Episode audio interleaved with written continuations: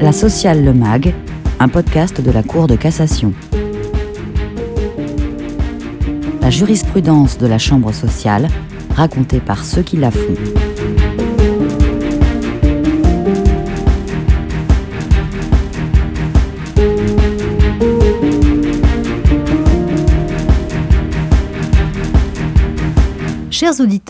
Vous qui êtes de plus en plus nombreux à écouter notre podcast connaissez bien désormais notre format classique de commentaire des arrêts de la Cour de cassation avec ses deux parties, actualité et décryptage. Vous avez aussi découvert en avril dernier notre premier podcast thématique consacré au droit à la preuve.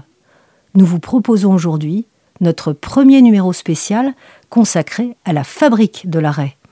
Il ne s'agit plus ici de vous présenter ce que l'on juge, mais d'essayer plutôt de vous expliquer comment on juge.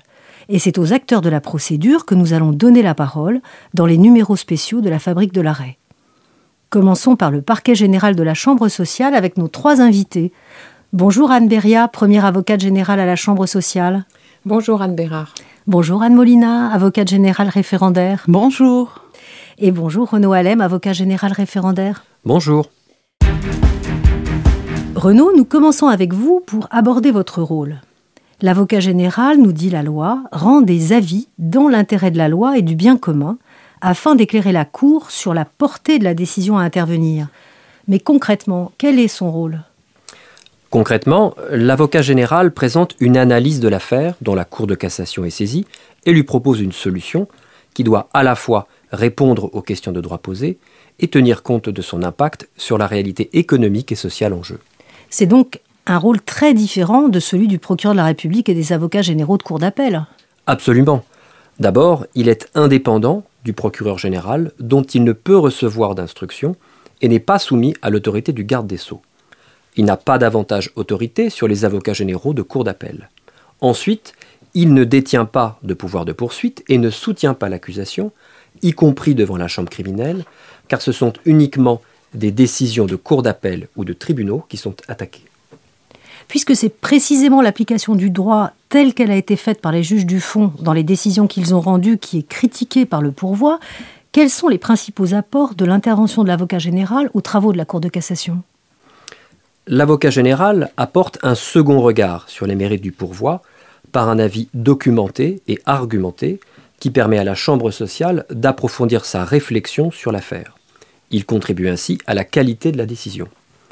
Il est également une force d'innovation en proposant, lorsque cela lui paraît opportun, des évolutions jurisprudentielles sur la problématique posée. Il est enfin une fenêtre sur l'extérieur grâce aux consultations qu'il peut effectuer, par exemple auprès de ministères, d'organisations professionnelles ou d'autorités indépendantes, pour obtenir des informations techniques qui vont venir enrichir la réflexion. Il peut le suggérer dès la phase d'instruction lorsque l'affaire est orientée en circuit approfondi. Anne Molina vous présentera tout à l'heure un exemple concret de consultation. C'est effectivement au travers de son avis que l'avocat général intervient dans la procédure, mais il ne le fait pas dans tous les dossiers. Non, pas obligatoirement. À la Chambre sociale, il choisit les dossiers dans lesquels il conclut en fonction de l'intérêt du pourvoi ou de la formation de la Cour de cassation devant laquelle il sera examiné. Il intervient systématiquement lorsque le pourvoi est orienté en formation de section ou en formation plénière.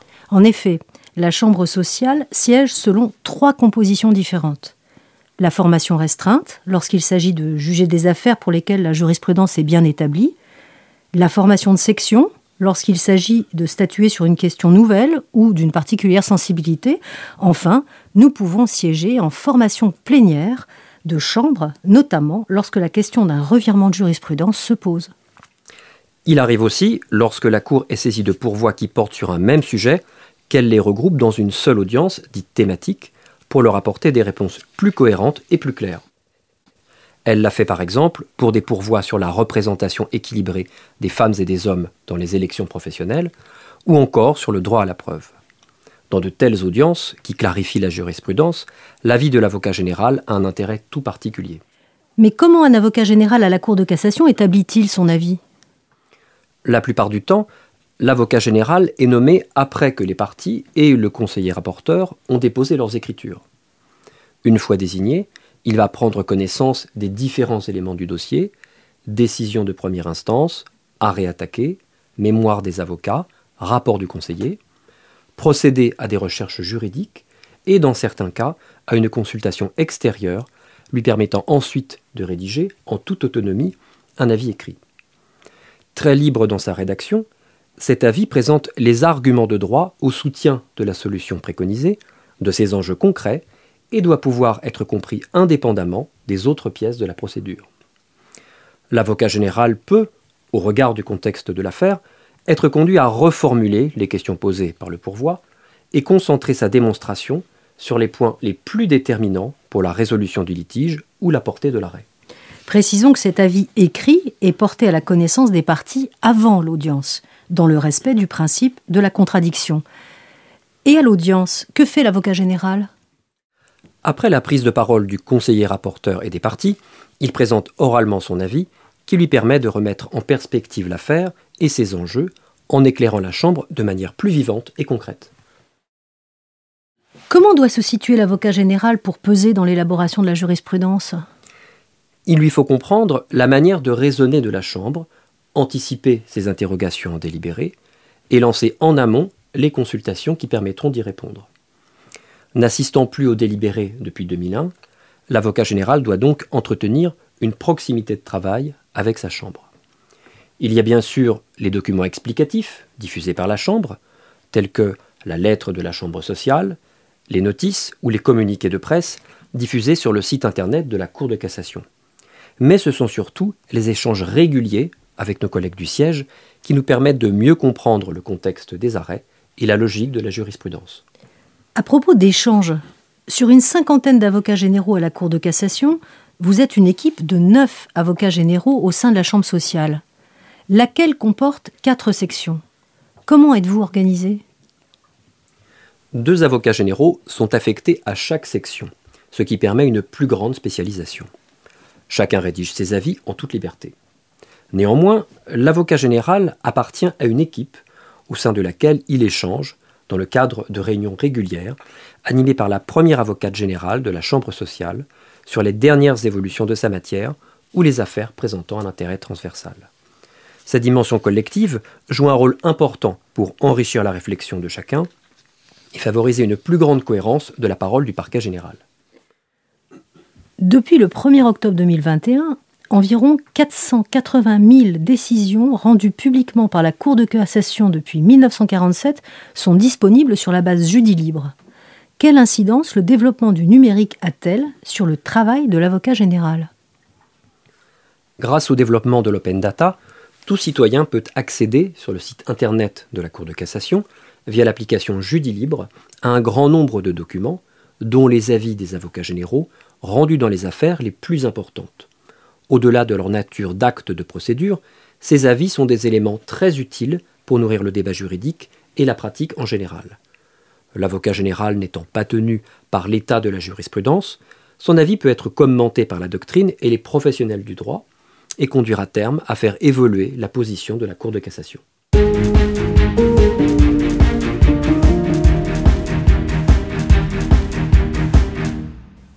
Poursuivons la sociale Le Mag, la fabrique de l'arrêt, avec des illustrations concrètes du travail de l'avocat général.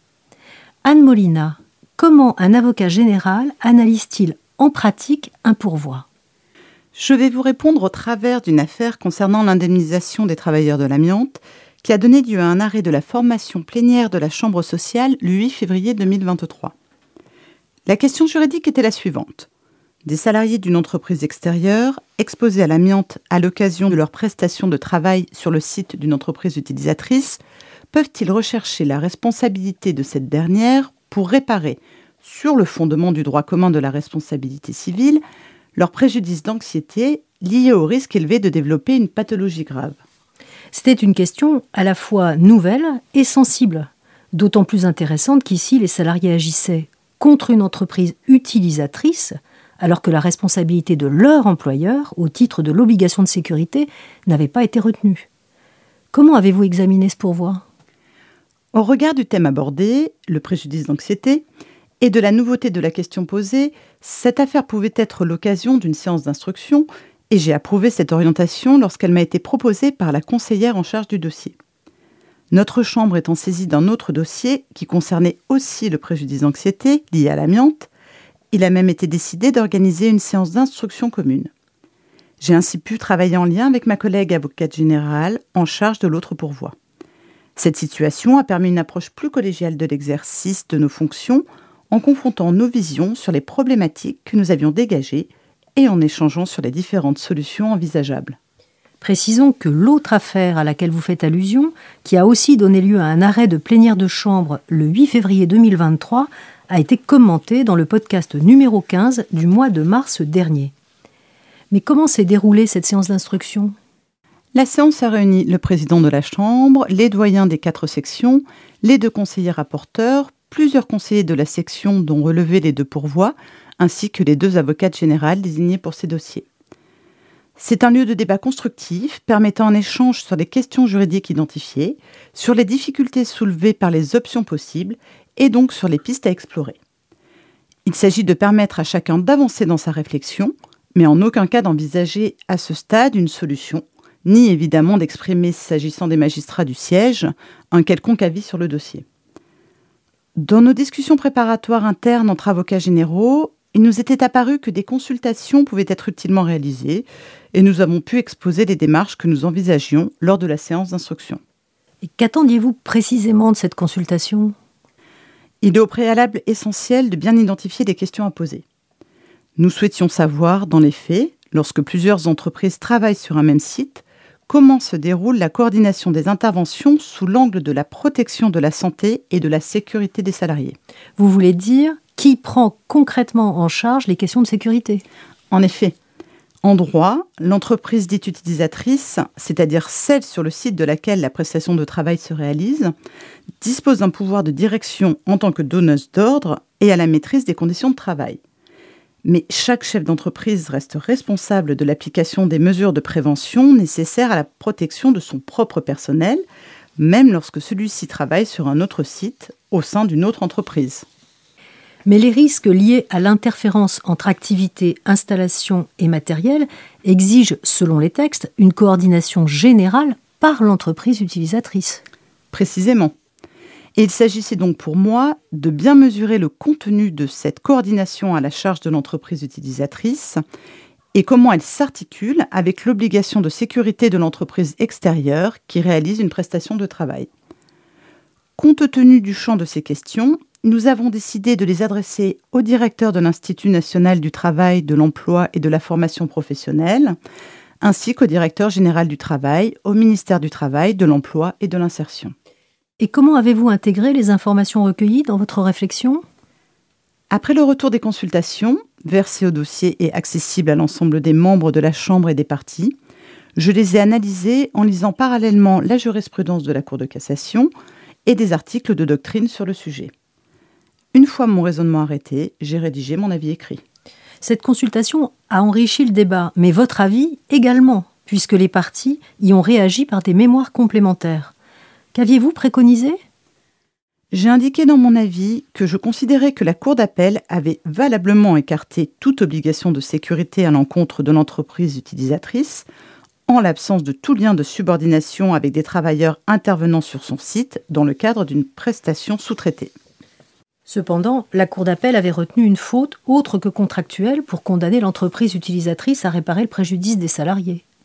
C'était effectivement la question principale du pourvoi. Mais je n'étais pas favorable à l'application de la responsabilité civile de droit commun qui avait été faite, dans la mesure où je considérais qu'il était difficile de corréler manquement à l'obligation de coordination et préjudice d'anxiété. En outre, il me semblait qu'une telle proposition conduisait à élargir le champ du préjudice d'anxiété et à le sortir du cadre de l'obligation de sécurité dans lequel il avait été jusqu'à présent circonscrit. Si une responsabilité de l'entreprise utilisatrice était reconnue dans le cadre de la coactivité, le préjudice en résultant ne me paraissait pas devoir être qualifié de préjudice d'anxiété. Mais vous aviez aussi prévu des développements pour le cas où la Chambre n'aurait pas la même approche que vous. Absolument. Pour le cas où la Cour de cassation envisageait de reconnaître aux salariés une action directe à l'encontre de la société utilisatrice sur le fondement de la responsabilité civile de droit commun, il me semble alors nécessaire de démontrer que cette société utilisatrice avait commis une faute dans le cadre de son obligation générale de coordination. C'est pourquoi j'ai procédé à l'examen de chacune des obligations de l'employeur alléguées par les salariés et retenues par la Cour d'appel. J'ai conclu que celle-ci n'avait pas établi le lien de causalité entre la faute et le préjudice d'anxiété, ni suffisamment caractérisé ces deux derniers éléments pour retenir la responsabilité de l'entreprise utilisatrice. En l'espèce, vous avez proposé la cassation, alors que la Cour de cassation a rejeté le pourvoi. Ainsi, elle a jugé que les fautes et négligences imputables à l'entreprise utilisatrice dans l'exécution de ses obligations avaient contribué à l'exposition des salariés pendant plusieurs années à l'amiante et, de manière directe, à leur préjudice d'anxiété. Oui. En définitive, la Cour de cassation a bien admis dans son arrêt du 8 février 2023 la possibilité pour le salarié d'un sous-traitant dont la responsabilité n'a pas été retenue au titre de l'obligation de sécurité d'obtenir la réparation de son préjudice par l'entreprise utilisatrice dès lors qu'est retenue l'existence d'un lien de causalité entre les fautes de l'entreprise utilisatrice et le préjudice d'anxiété personnellement subi par le salarié résultant de son exposition à l'amiante. Dans cette affaire sur laquelle j'avais beaucoup hésité, je trouve à la lecture de l'arrêt que la solution est tout à fait justifiée. Et je sais que même si mon avis n'a pas été suivi, les éléments qu'il contenait ont été utiles à la Cour de cassation lorsqu'elle a pris sa décision. La seconde illustration du travail de l'avocat général de la Cour de cassation nous est présentée par Anne Beria, dans une affaire de harcèlement moral pour laquelle la Chambre sociale a partagé l'avis du parquet général. C'est d'autant plus intéressant qu'il s'agit d'un revirement de jurisprudence. Oui, vous avez d'ailleurs commenté cet arrêt du 19 avril 2023 au podcast numéro 17 du mois de mai dernier. Et précisément, dans l'exemple que je vais vous donner, l'avis du parquet général n'avait pas été suivi dans un premier temps. Pour bien comprendre le contexte, il faut d'abord évoquer une première affaire de harcèlement moral qui avait donné lieu à un arrêt du 13 septembre 2017 où un salarié s'était plaint dans un courriel à son employeur de subir des traitements abjects et dégradants sans les décrire précisément, en précisant souhaiter exposer de vive voix les faits dont il se disait victime. La Cour d'appel lui avait accordé la protection contre le licenciement dont bénéficient les victimes de harcèlement moral, alors qu'il n'avait pas employé les mots de harcèlement moral. Et contre l'avis du parquet général, la Chambre sociale avait cassé cette décision en jugeant que pour bénéficier de cette protection, le salarié devait qualifier de harcèlement moral les faits qu'il avait subis. Cinq ans après, la Cour de cassation a été saisie de la même question. Faut-il vraiment que le salarié qualifie lui-même les faits de harcèlement moral pour être protégé contre le licenciement lorsqu'il dénonce les faits dont il est victime Les commentaires de l'arrêt de 2017 avaient été très majoritairement sévères. Pour les universitaires, la Cour de cassation était trop formaliste. Elle ne protégeait pas assez les victimes de harcèlement, quelle que soit la réalité des faits. Elle défavorisait les salariés peu aguerris ou mal conseillés qui n'employaient pas la formule harcèlement moral. Et cela semblait d'autant plus grave que la solution retenue en 2017 pouvait être étendue au harcèlement sexuel et aux discriminations. La question se posait de savoir si cette jurisprudence devait être maintenue ou s'il fallait l'infléchir.